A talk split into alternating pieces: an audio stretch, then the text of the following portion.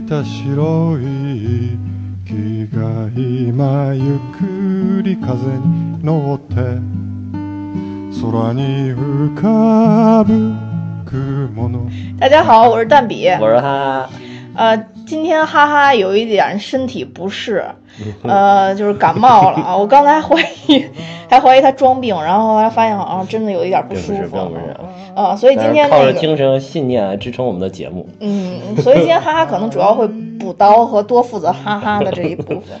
呃负，责联想，对对，刚才其实已经联想了一部分了，要带到节目里啊。呃，今天我们讲的是呃电影版的《深夜食堂》第二部。呃，其实这部电影好像听说它的票房并不太好，嗯、好像不远远不像人期待的那样啊。就《深夜食堂》，其实可能很多人熟悉它，是因为黄老师拍的中国版的《深夜食堂 》。黄老师这我我觉得可能中国之所以翻拍，还是因为《深夜食堂》本身这部剧在日本还是非常受欢迎的，所以中国才会拿回来翻拍。可惜呢，只是模仿了它的外在，呃，实际整整部这个影片的内在并没有被学到哦，《深夜食堂二》现在票房是一千万，啊，才刚一千万，对啊对，就是那确实确实很低。嗯它因为它是一六年在日本上映的吧？这个是不是也跟这个有关啊？呃，可能有些人会会网上有吗我没我没找网上看不知道有没有？就真正的深夜食堂粉，我相我我相信已经看过了。嗯可能现在再去看呢，都是因为受不了黄老师他们的表演，然后想看一眼真谛的人。对对，想看看一下就到底人家原版正版的这个是什么样的，这个盗版的实在受不了。呃我觉得就是黄老师这一版，真是把黄老师金字招牌给砸的稀碎了。我 对，觉真黄老师英明一世、英雄一世，居然毁于一旦，实在是哎，感觉到非常的惋惜。你看黄老师去年有一个什么小小小别离，嗯完了演的多好啊！那才是黄磊，就是那才是黄磊应该有的风格。就还有就是，我觉得就是中国版的这个深夜食堂，真的是完完全全体现了现在某些电影人跟电视人这一种没有文化的集中体现。对，就是就是没文化集中体现，就是没文化才会把电影处理成这样，就是才会这么生搬硬套的把所谓的日本的东西硬套的硬搬到中国，就好像是把日本电影就是翻译了一下，然后不是说台词儿就跟翻译过来的一样。对，没错，而且。中国版的深夜食堂，黄老师貌似是一个日本人。啊，对对对，就是我觉得，与其叫深夜食堂，不如那部片子可以叫什么？嗯，北京人在日本，北京人在东京，北京人在日本开食堂之类的这种，或者是日本人在中国 也行。是不是在中国也行？对，人家那个网上不都说了，说中国你去我大晚上你去哪儿找这种地方？哪有居酒屋这个？我真不知道哪有。对，什么包括什么，就是那种像厦门、鼓浪屿什么这种地方，晚上我也没觉得有这种地方啊。哎，你你应该很有发言权啊！你嗯你晚上经常出去浪去，没有，我出去都是火锅啊。你要是拍 黄老师整一巨好吃火锅店，是吧？没事儿跟火锅店里边人聊天，哎，有可能啊。还有或者黄老师烤串儿、撸串儿，这个对吧？网上都说了是什么叫深夜食堂？中国的就是大排档、路边摊撸串儿，这才是深夜食堂，对小龙这才。是中国的对小龙虾，嗯深深夜食堂之王小龙虾，这是中国，就完全都没有，就搞你就是我小龙虾的导师啊！我突然白悟了，要不你整天撺掇吃小龙虾，我也不会去吃小龙虾我是。小龙虾的博士生导师。对，没错没错，没错没错。我觉得就是我认识人里特别能吃小龙虾，你应该是排第一吧？我觉得啊，对，没错，你老焦，老焦同学也是很很能吃小龙虾，什么肖阔同学都是。呃，然后咱们言归正传，说一下这《深夜食堂》第二部。其实我我自己认为，《深夜食堂》第二部其实它的故事剧情更像是呃电视剧版做了一下升级，所以大家都会说这《深夜食堂》电影并不能说电影，而应该说是叫《深夜食堂》剧场版。嗯。呃，尤其是这个第二部，它其实就是呃讲了三个故事，但揉在了一部电影里面。嗯、像第一部的话，它我觉得剧情比较拖沓，尤其是嗯不常看日本电影的人，可能受不了日本这种特别缓慢、特别轻灵的这种这个电影的节奏，叙事风格，对和这个节奏。日本的是不是都这个节奏？嗯，那也没有大逃杀。哦，就是 北野缓慢的，武就是缓慢的节奏和变态的节奏，就两个极端很难找到中间的，对对，这这这种感觉。嗯，这里边讲了三个故事，然后有三个呃，应该算三个女主角吧。第一个就是喜欢穿丧服吃烤肉的一个呃女子，她是一个编辑，然后在受骗之后，后来终于找到了真爱，嫁给了一个和尚。呃，因为日本和尚是可以就是结婚。然后什么就没有界没有界限的嘛，因为鼓励大家都在在日本鼓励当和尚嘛。现在很多我们的和尚也行，这不告诉你是吧？对，但就没法光明正大的啊在外边就就就这样，而且日本的和尚是就是很看颜值的，很多日本和尚都长得特别帅，啊嗯，然后就人家是真正什么酒酒肉穿肠过，是吧？对对对对对心中留。是吧呃，对对对，没错没错没错，而且日本和尚就是像这种结婚啊什么的，全全全部都是允许的，而且真的日本和尚是特别富的，所以很多人愿意嫁给和尚啊嗯，这中国的和尚好多也很富的。啊，这个我知道。然后第二个是讲了一对儿那个开荞麦面馆的那个母子，其实主要是讲说这个这个儿子爱上了比自己大十五岁的一个女子，马克龙，这不就是法国总统马克龙吗？这这，我估计他的儿子就是未来的日本首相，就这小子反正肯定是很有潜力的就是他。爱上那个那个女的，估计也是罗斯柴尔德家族的人。也是马卡龙的创始人，是绝对是大户人家，然后有前途，这孩子有前途。对他这里边其实讲这孩子是一个等于叫荞麦面馆的少东家，也算是富二代。然后第三个是讲的一个特别爱吃猪肉汤饭套餐的一个老奶奶，呃，啊她当年就是跟一个男人私奔了，然后等于相当于把她的儿子跟老公都都都扔了，嗯，然后她的愿望就是。再见一下被她抛弃的那个儿子，但是他他也知道可能他儿子不会原谅他，所以他的愿望就是不见被他抛弃的老公呢？啊，应该已经不在了。没交代是吗？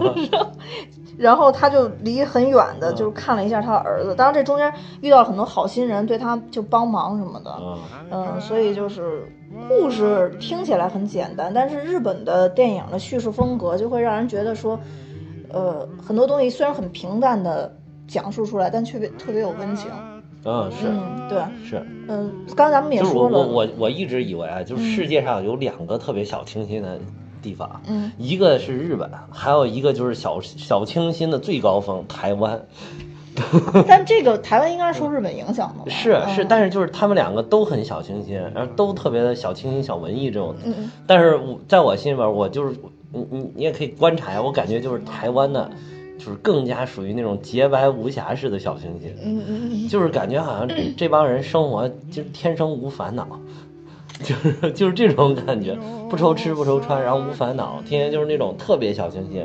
就是日本呢，总有一种淡淡的忧伤，啊，对对对对对对吧？对，这但是就是你看你看台湾的那种小清新的，往往没有这种淡淡的忧伤，就是空气里充还充满一些小甜蜜。啊，对，就是非常甜甜蜜蜜的那种感觉，就是嗯，就是嗯。日本的这种感觉，整体的这个国家的这种感觉，其实虽然说在比如说像像在什么新宿啊，或者说是什么涩谷啊这种地方，还是有一些感觉很忙碌的时候。嗯。但整体来说，还是一种很悠闲，然后或者说人活的还是偏优雅的，嗯，让人觉得。很有序。对，就是，但是我我说说实话，就因为台湾我我就我去过一次，嗯哦，我我不觉得台湾的那个日常生活有这么有序，或者说有这么因为台湾毕竟还是呃优雅中国人嘛，对，就是就是你 你你看你看我我今天上午又又看那个嗯。台湾那个立委 打架拿那个 拿水球拽眼睛，了然后然后民党跟国民党又开战了，然后互骂对方过分，就这个就在日本好像也没有发生这种事儿，就即使在嗯，两两方再关系不好，也得装一下孙子，也得所以就是日日本的一大一大特点，我觉得就是真的就是特别有趣。你看当时福岛核电站就是就是地震，福岛地震核电站泄漏的时候，嗯然后就那会儿那个整个城市不都被震毁了吗？水都淹了，嗯然后好多人去那个。就那种广场上领那个水，嗯领领饮用水，因为好多水都不能喝了。嗯然后他们就就在那个学校的操场上搭的这种救济站，嗯然后他们就是有很多人去领嘛，排成一个大大的 A S，嗯嗯你从那个空中俯瞰就排的跟长城那个一样，嗯就是特别齐。直。一一条线，嗯嗯。一个人一个人的排，并没有没有说同时排两个人，没有，连两个人都没有，就一个一个排，嗯从从排特别特别长，始终都是一个大 S 型。嗯，就是你你你你有的时候会感觉他们这种有序简直有序的可怕，对，就不像是一个人人的那种形态，不像是人做出来的事情。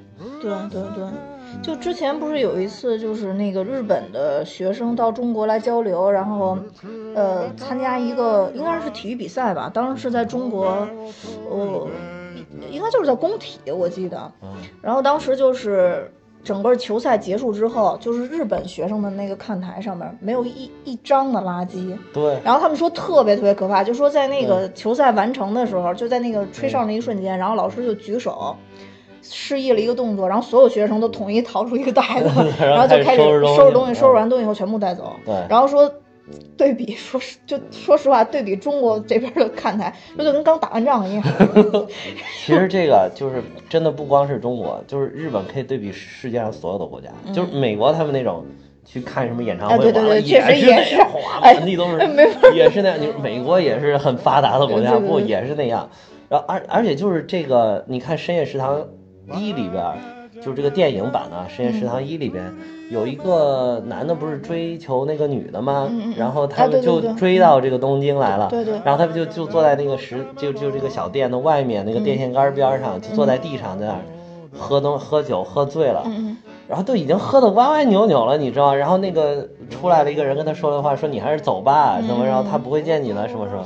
然后他很无奈的走了。就这时候走起来了之后，他还把那个地上他喝的那些东西、吃东西都装到塑料袋里边，抓着走了。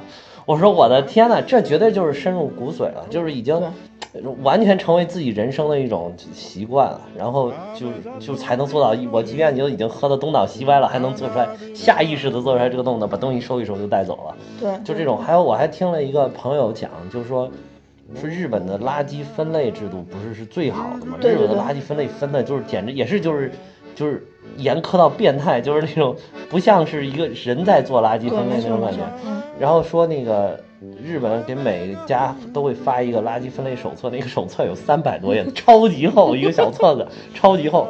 我说这个册子，即便咱们国家做出来，你发给挨家挨户，没有人会看的。对对对，人家日本人就真的把这墙看完，按照人家这顶上要求的一点儿一点给你分好了之后，放到门口让你拿走。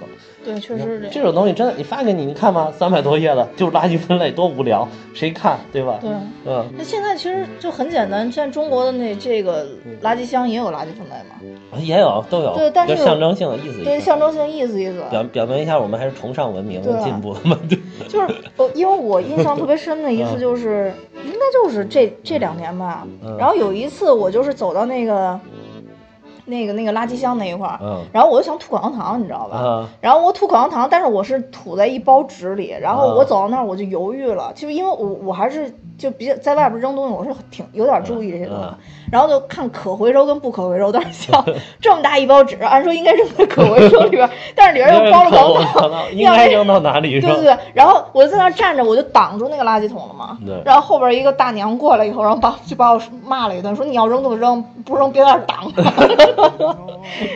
然后大娘就把一团纸扔在了那个不可啊，不可回收那里边。对对是。然后后来后来我就觉得，哎呀，我就不知道是是我做的不好呢，还是还是因为什么？但那那一刻我一一直印象特别深。这个东西就是它可能不是说你一个人想怎么样就行，它必须得是整体的一种行为。嗯，要不然你就算是你，你把这个口香糖跟纸你分清楚了，它应该扔到哪里，可是后面其他啪啪啪啪一乱扔，不就把你给淹没了？你也无所无所谓了，就是。对对对。还有就是，你像日本他们那个分类就特别变态，就是你这个瓶盖儿一个就是一一杯一瓶这种便携式的矿泉水，嗯，对吧？一个一个塑料桶，上面瓶盖儿是一类，对。瓶盖儿顶上你拧下来底下不有个环儿吗？它跟这个瓶盖儿是一类，它要把它抠下来。嗯，然后还有这个包装纸是一类，然后瓶子再单独，这才是一类。对。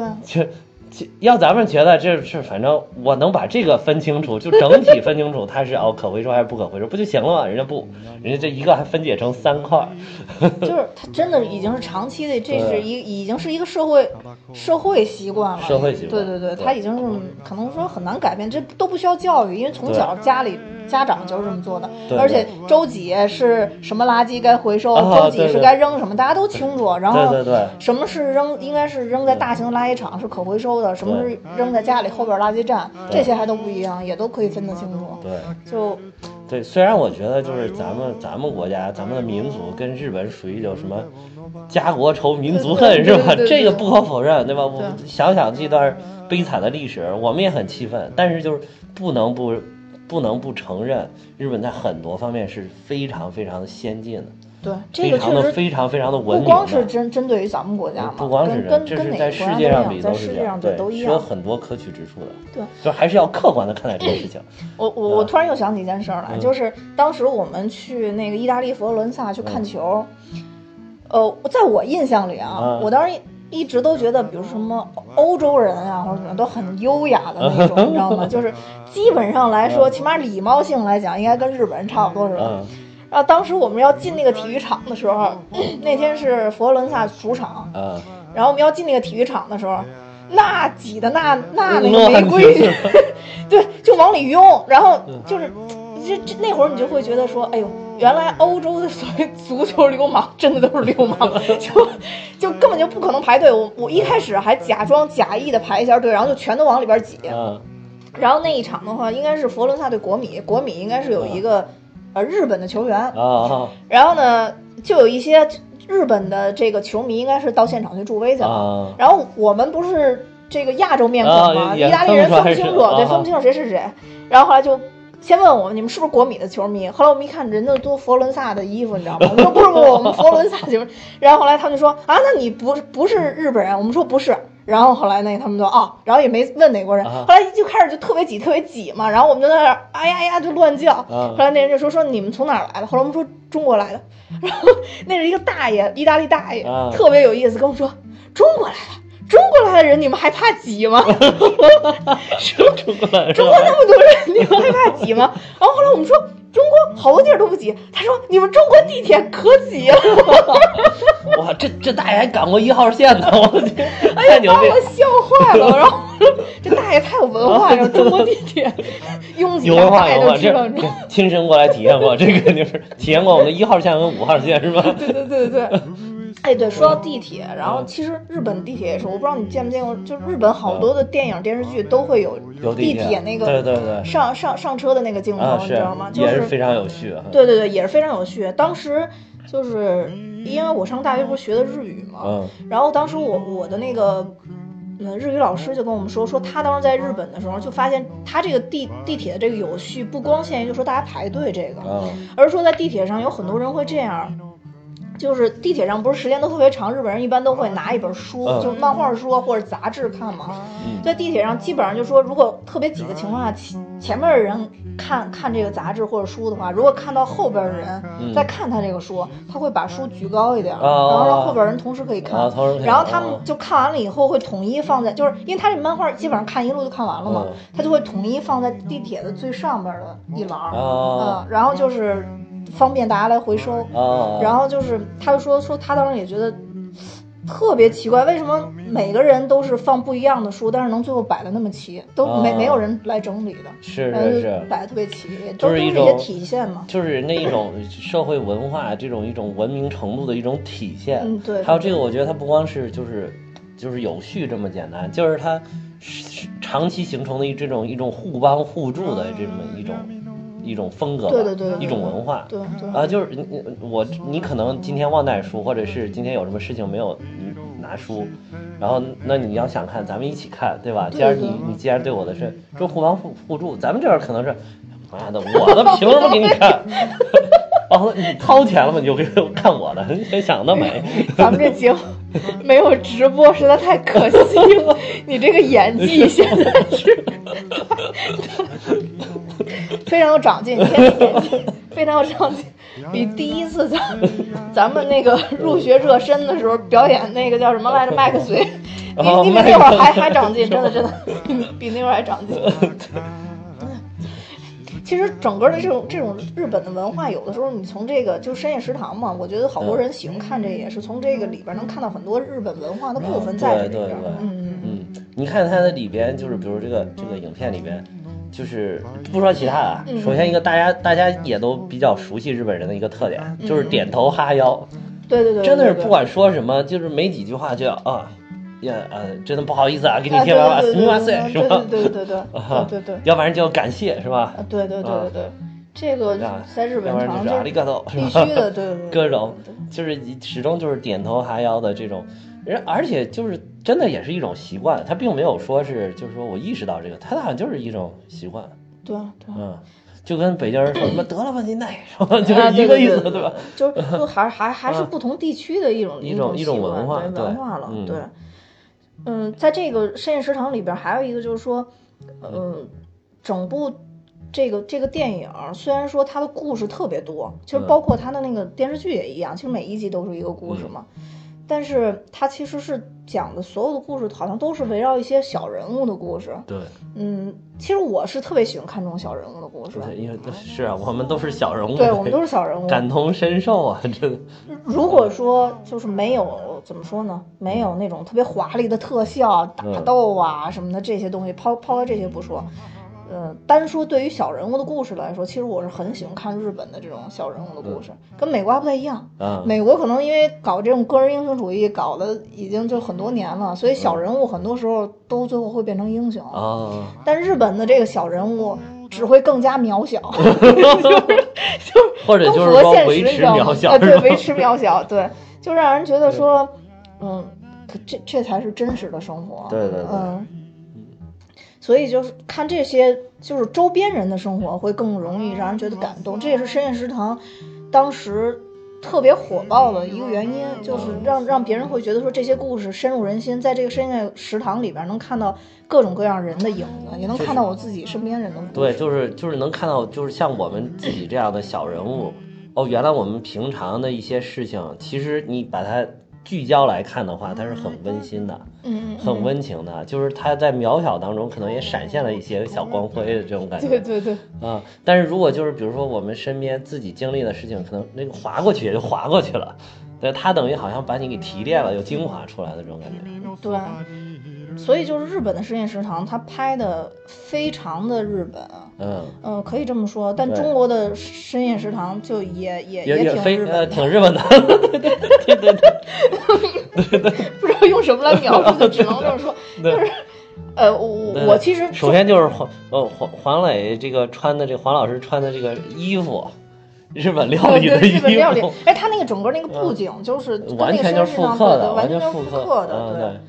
你说而且对，还有那个脸上那个刀疤？啊，对对对对，对，哎呀，黄老师这么好的一张脸，非要弄个刀疤，哎呀，就现在其实根本就没搞明，我现在其实没搞明白，是不是因为说深夜食堂，比如说我买了这个这个日本深夜食堂漫画的版权，所以嗯我就必须要按日本的要求这么我也没搞拍。明白。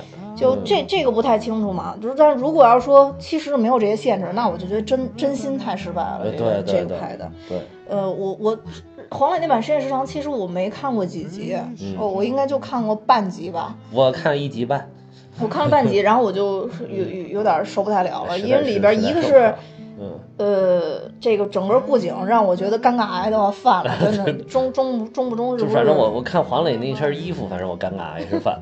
然后另外一个就是有颇多的广告，什么啊老坛酸菜，然后竟然在瓶子上就写着老坛酸菜四个字，我真的尬不出来了，就我都服了。然后哎，他他那个老坛酸菜是统一的还是康师傅的？我没搞明白当时。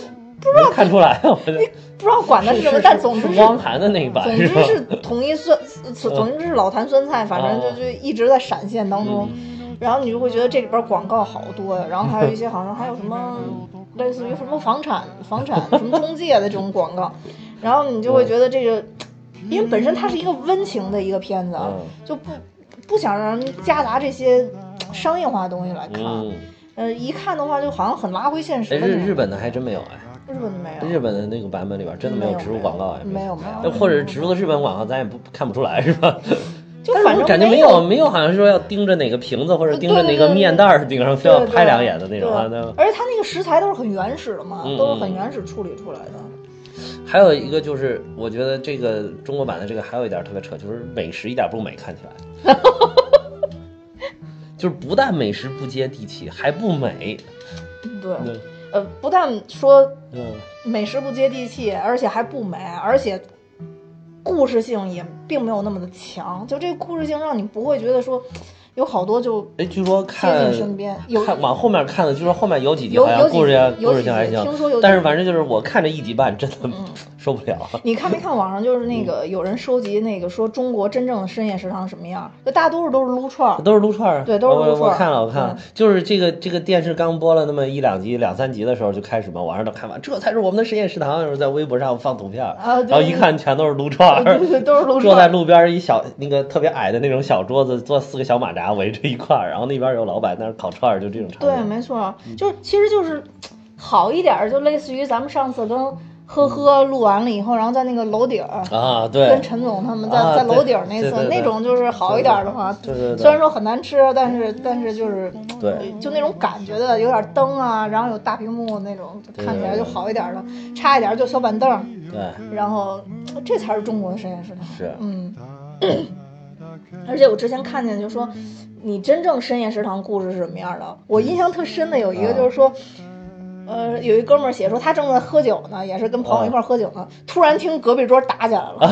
对对对对，隔壁桌有这种情况的。说隔壁桌打起来，说是因为什么呢？说是因为这隔壁桌有一个人先说。哦，说我要调走了，我要调去也不什么什么地方任职了。说兄弟们，你们就留下好好干什么的，乱七八糟。然后突然有一个人 拿起啤酒就摔到地下，然后就开始打这个说话的人，说他妈的，老子拍你马屁拍了两年了，眼看就要升职了，你告诉我你要调走了。啊，就因为这事儿，太贱。你知道我想起来啥？你你这个场景想起来，我还以为那。就是隔壁那一桌两桌人，一桌说你瞅啥，另外一桌说瞅你咋地，然后两桌就跟着。对，其实这这可能也是一个特别常见的那种，挺挺常见的。对，还有就是有的时候喝多了，就可能是歪歪扭扭碰了一下，俩人就打起来了。就俩人就打起来了。对对。然后之前就是我还看了一个那个，就我不是之前去年的时候练过一段拳击嘛，然后就看那个拳击相关的消息的时候，然后他当时就有一个蹦出的一个消息，就说呃不。什么？不管是散打冠军还是拳击冠军，急了只会都耍王八拳，就是特别长的一个标题。然后大概就是说，有一一波拳击教练和一波散打教练，一个在就是餐厅里边喝酒，一个就在餐厅外边摆那个露天的喝酒。然后就出去结账的时候，两个擦肩而过，转了一下肩。然后这个散打教练就跟拳击教练两波就打起来了，到后边全部都是抡王八拳，没有套路，根本没有套路，到后边都是打王八拳。是对，这个可能才是就是中国的这种深夜食堂哈。对对。其实中国它也不能叫深夜食堂，就是那会儿可能中国人不喜欢叫食堂，叫深夜排档，对吧？这就排。还不是叫我的大排档。对，如果叫，比如说咱们要是叫什么深夜大排档的故事，可能更更接地气，更吸引人，对，更吸引人，更像中国人的故事。就是我觉得像别人这个创意，就深夜食堂这创意。就是能够启发你，你搞一个就完全中国版就行，你没有必要原原本本把人家版权买过来，然后把故事拍的都一模一样，对对对对对对。所以说不知道，就是说他买这个翻拍权到底是有没有限制嘛？如果说他真的是有限制的，就必须要拍成啊，那那咱们就可以理解了。如果说情有可原，对，还情有可原。对，但是也解释不了这个美食。但是他就是他居然能想到，就是即便有这样的要求，他居然还想买，我觉得这个也是没文化的体现。那花这冤枉钱干嘛？对吧？你自己想一个故事，那个我的大排档，对吧？或者深夜排档，这不是你你你都连版权费都不用交，对吧？嗯，那倒也是，确实是，确实是。嗯，这个深夜食堂，这个当然除了体现什么没文化这些方面，就是故事性方面。然后它其实，在深夜食堂里边，这些美食也是在日本其实挺常见的一一些饭，但是在这里边，通过一些拍摄手法，也会看出这个。就让人特别特别有食欲。对，其实其实拍美食这一点，我觉得我还是有有一些发言权。是是是，深夜卷饼。对，其实其实像像这种像这种美食类的拍摄，最重要的一个就是近景。啊，其实你看那个是是加滤镜，后面背景虚化，哎，那我没有，主要就是就是就是一定要拍的近，然后让让食材就可以显得很新鲜，有特写的感觉。但其其实我觉得，要说真的拍的好，还是中国那个《舌舌尖上中国》啊，嗯，是，就如果你嗯黄磊的片子如果能花能下这种功夫，就是《舌尖上》绝对是超越。那觉得《舌尖上的中国》，然后再加点剧情。嗯，啊，就是别别搞成纪录片，就是加点剧情，说不定就特别牛逼。哎，其实当时《舌尖上的中国》当时也是好多人都说说喜欢看《舌尖上中国》，就是因为《舌尖上中国》不光有美食，还有好多中国的介绍了些风土人情，介绍了文化，对就是就是真的是有文化才行，没有文化就不行，真的就没有文化真可怕，你知道吗？就看他们说的说最开始刚开演的时候，还有在豆瓣上还有三分呢，现在只有二点三分啊，对对对。然后我看那个有好多那个豆瓣友都说说什么《富春山居图 》还有二点七分啊，实在受不了了，说黄老师只有二点三分。其实大家其实都是为黄老师感觉有点惋惜。对对对对，但其实深夜食堂在上面有九点二分。是啊，就分数还是很高是是是，嗯、尤其是深夜食堂特别对豆瓣顶上的这个位置。哦，对对对对，豆瓣顶上不都是这种喜喜欢文艺啊、清新啊这种这嗯。但其实好像我觉得深夜食堂这种，他也没有刻意的拍成特别文艺的那种感觉。我觉得他就日本电影，就是因为咱们不知道日本人是怎么看的。嗯其实其实应该找个日本人来采访一下，说不定这些人觉得哦，这就是一个就是很普通的电影，就是反正我们的生活就是这样的。对对。可能让咱们一看，哇，你看人家拍的好文艺啊，好听。有人说我们生活就是这样啊，对对对，就是看着就不会像咱们这种这么有触动的这种感觉。对对对，我我想我就想起。我就想起那个我第一次去日本的时候吧，当时住过一个温泉酒店，嗯，呃，早上起来的早饭，当时让我觉得特别吃惊，就真的就就跟那个深夜食堂里边，它就是一碗米饭，嗯、然后给你一个生鸡蛋，嗯，然后有一碗大酱汤，还有一个可能跟这两个手指头这么粗的一一条鱼吧，大概，然后也没有多长，可能也就跟手掌这么长一条鱼，然后这这个就是一顿早饭啊，然后当时我。我觉得心里只有两个字，就是寡淡，就怎怎么能这么寡淡呢？我一拍桌子，老板，老子没吃饱。就我觉得早上起来起码就是 再过来二十条鱼，什么肉龙、糖油饼、大包子，这这种豆腐脑、什么面茶这种，这起码都得有。对对对。然后，然后后来那个，嗯，就是。当然了，这也体现了我的没文化，嗯就就好多东西不清楚。后来我爸就跟我说：“说你先吃一下这个米饭，嗯、你就知道为什么好多日本人早上起来他只吃一碗米饭了。嗯、因为日本的米是全世界最好的米，哦、所以就是日本那个米做出来以后本身是特别香的。人们说就是中国好像就是真正的五常大米是最接近。”日本那个米的味道的嘛，但其实也也不是日本那个米的味道。然后我当时吃第一口我就被征服了，是真的好吃，日本米是真的好吃。对，然后再加上，当然我那个鸡蛋我就没打进去了，因为确实不符合我的那个饮食习惯，就生鸡蛋。就有一阵那个其实吉野家有啊，就玉子饭嘛，玉子就是那种就是基本上是生的。对，基本上生，但它其实还是有一些些的，就是熟，它其实是粘稠粘稠的。但是日本那个就真的生鸡蛋直接打里边，对。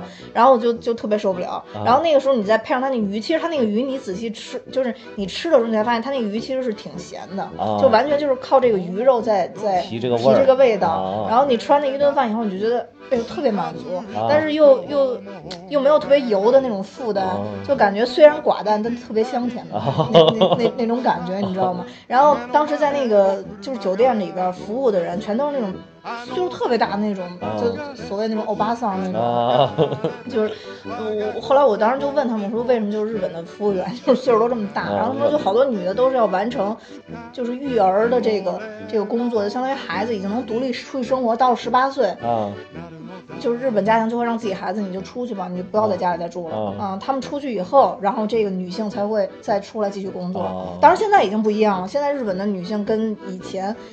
就变化很大，跟传统的这，对对对，对变变化很大。其实我觉得就是我那个最最能体现现在变化，就是之前有一部特别红的网络电视剧叫《东京女子图鉴》，哦，嗯，就那部片子，就是尤其是我周围的女子同志啊，都是看那个片子以后感触特别特别深。他们就说说那个看那个片子，主要就是可能北漂看会会感触特别深吧。他就是也是讲日本的一个小城市的女孩到东京打拼的这么一个故事。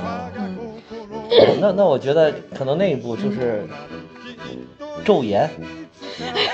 又又是昼颜，你又要讲你凤台的故事？不是，就是昼昼颜那部，我觉得是也有点就是这种女性的意识的这种觉醒。就是我我天天待在家里玩，确实很无聊，对吧？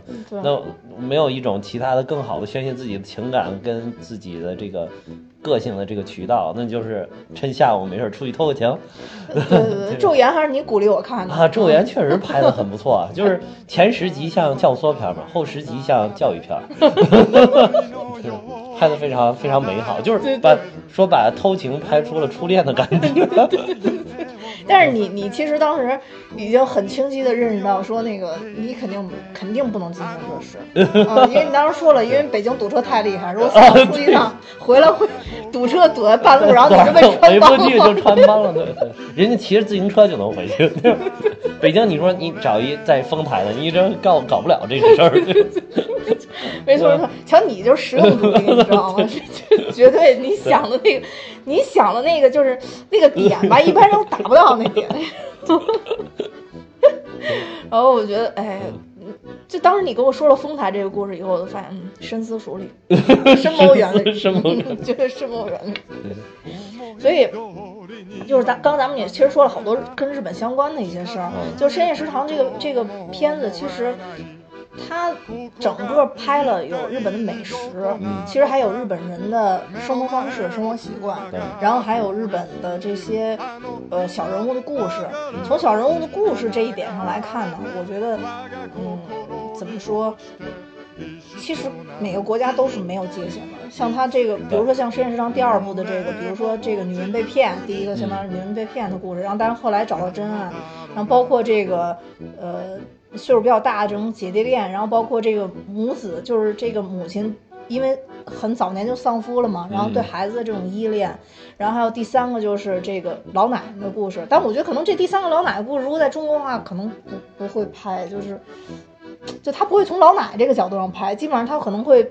拍被抛弃的那个儿子的故事，然后找到妈妈，然后我怎么怎么怎么怎么就相见？就是就是，往往大家对于那些被抛弃的人是很同情的。对对对对，就是这个抛弃的，大家都是谴责他的。对，都是谴责他的。但其实说，可能到最后的结果是都是两败俱伤。对，没错。所以在这里边看，其实这个老奶奶。就这一段还是感，就是很感动我。就这三个故事里边，我只有到第三个故事的时候就润湿了眼眶。就最后看老奶奶，就是她，她坐在那个出租车上嘛。就最后一幕其实是讲说，呃，警察他们都知道这个事儿了，就帮已经帮老奶奶查到这，因为老奶奶本身不住不住在东京，住在九州。然后呢，她就是马上要回九州了，然后她就想看一眼她儿子。后来就这个出租车就帮她开到她儿子。住的那个路口那块儿，然后他躲在路口转弯的不这个这个地方，然后那个警察就跑进去，假装说我走丢了，就请他儿子拿一个地图出来给他指路，所以他儿子就从屋里出来了。出来了以后，老马就看他儿子了，然后就心情特别激动。然后特别巧就是他儿子出来以后，等于相当于是他的孙子骑着车也出来了，然后就追他爸，问他爸干嘛呢？然后这个时候呢。他的那个夫人等于就是他儿媳妇儿也出来了，然后就给他儿子送一东西，就说你怎么能忘带这个东西？现在他一家三口都看到了。对，然后那个警察特别热心，编各种理由把那男的他们一家人都留留在路中间，就为了让那老奶奶看个够。然后后来那老奶奶到最后就说说我已经满意了，然后就说我可以走了。然后他就最最后就是这个这个出租车开走的一个一个一个镜头嘛。然后所以当时我看到这块的时候，我觉得人嘛到最后。最后剩下的可能就是对亲情的一个依恋了。那个时候，就是心里觉得特别的感动。对，嗯，所以我说这些整体来说，像这些故事的话，可能都是没有界限的。嗯，拍电影啊或者电视剧，现在我觉得国内好多喜欢拍那种故事冲突性特别特别强的。啊，对，就往往都会拍，比如说就是没有矛盾你制造矛盾啊，对，没有没有矛盾制造矛盾。对对对，就他拍就是会。更多的去拍冲突的这个场景、冲突的画面，还有故事最高潮推进的部分。但其实这个深夜食堂这部分反而他不会这么拍，他像老奶奶的这个最冲突的这一段故事，他都用特别简单、特别平淡的手法，对，就是处理过去了，而体现出来的都是人的心理的活。对，我记得咱们之前有有哪一期咱们也说过，就是说有的时候这种。你貌似好像很复杂、很很激烈的冲突，好像能给大家造成这种冲击。其实有的时候就是我们最真实的点滴，这种生活它里边提炼出来的东西，照样能给我们很多不一样的感动。对，在里边就是，但是中国的现在这些电影人、电视人好像很难捕捉到这个东西，就是。不管是电视剧也好，还是电影也好，往往给你没有冲突了制造冲突，没有困难制造困难。对。然后这人本来可以不死的不，一定要死。这人本来可以俩人挺安不，一定要出轨。对。嗯。所以，我我我有时候经常在想，对于咱们这个好多电影电视剧来说，就你真的就会感觉特别的肤浅。嗯。就他他只是浮于表面的一些。浮于表面的。对。嗯。然后你。你感觉你是在看电影，就其实你是在看热闹啊！对，是看热闹。对对对，我经常就是咱们中国的一句俗语嘛，叫什么“内行看门道，外行看热闹”。就是说，现在这帮编剧们真的还停留在外行的这个水平。嗯，对对对对，没错。为什么？因为我觉得现在这个编剧大多真的没有文化。你看看咱们尴尬的这个那那一期那个，试试，呵呵，嘿嘿嘿嘿嘿嘿蒙奇。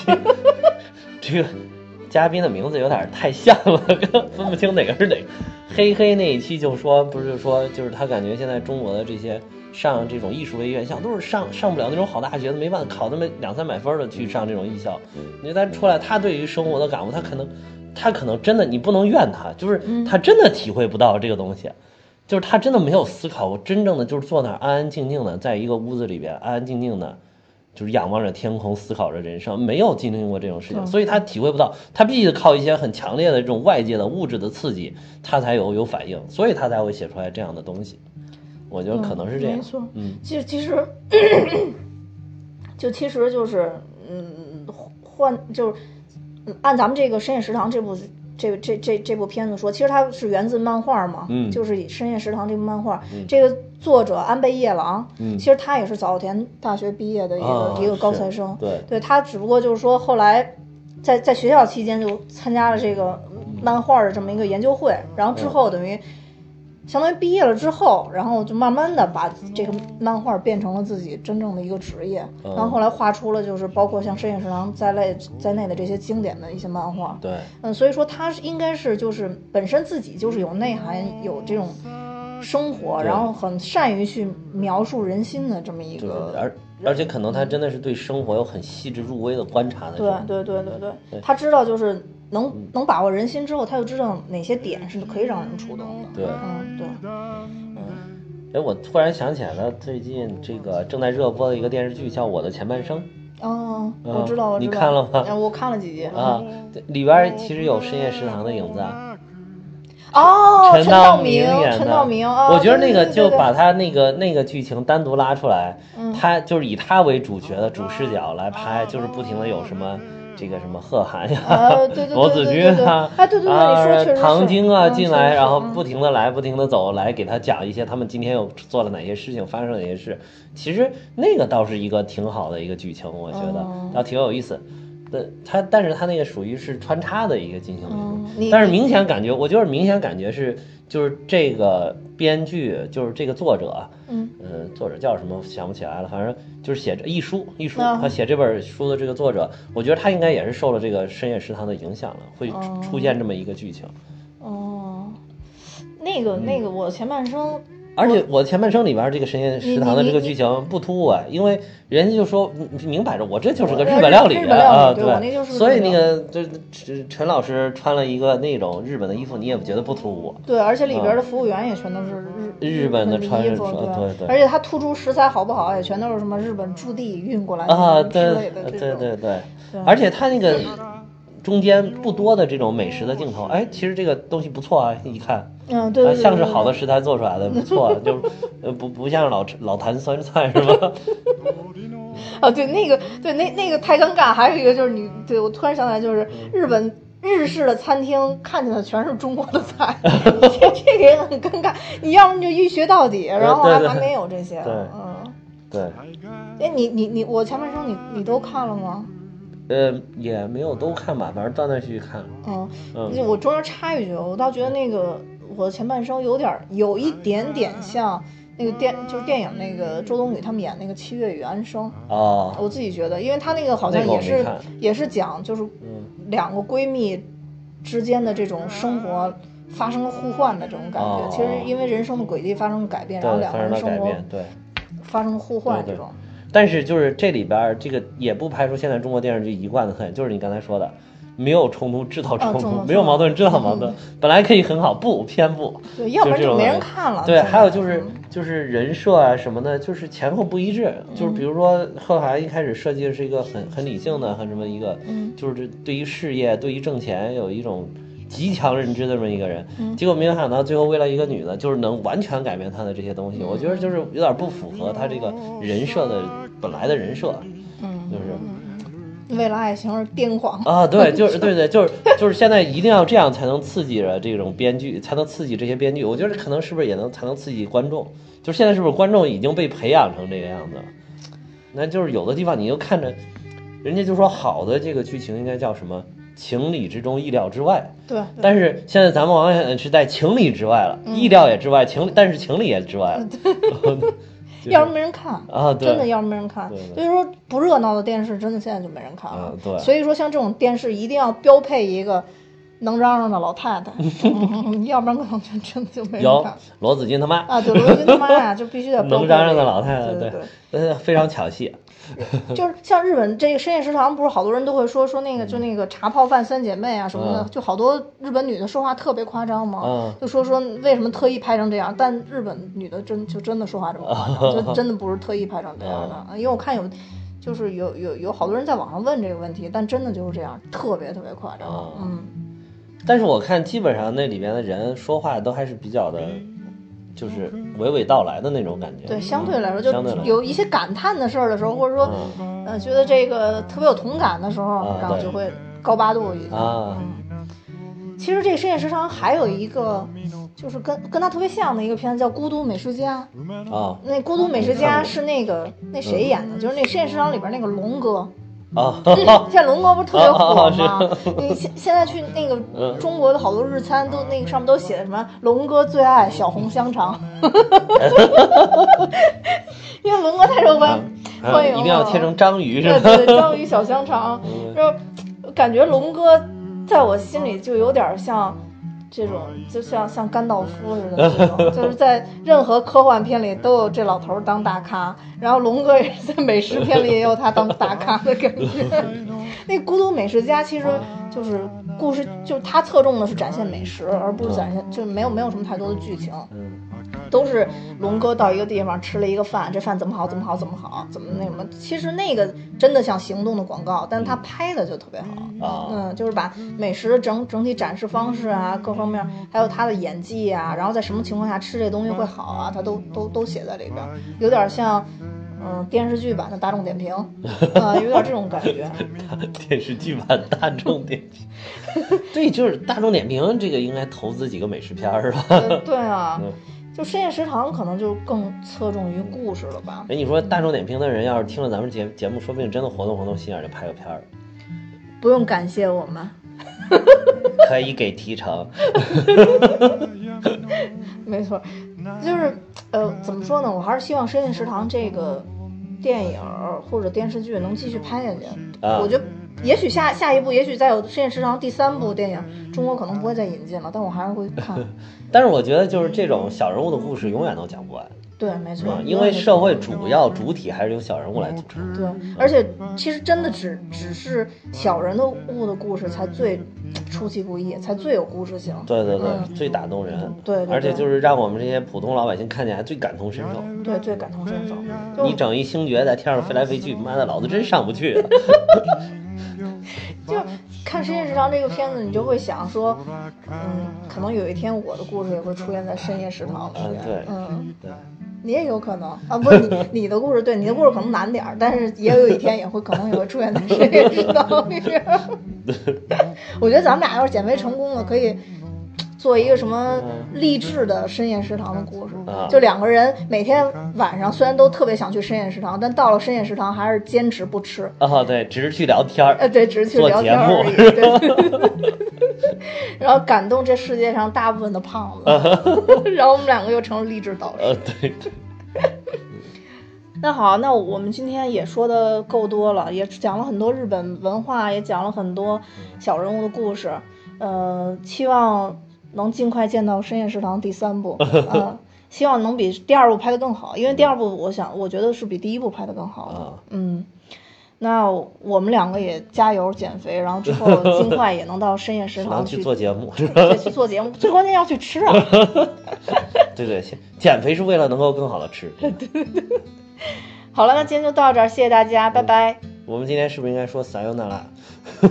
那咱俩一起说吧。好好好，一二三，撒由那拉。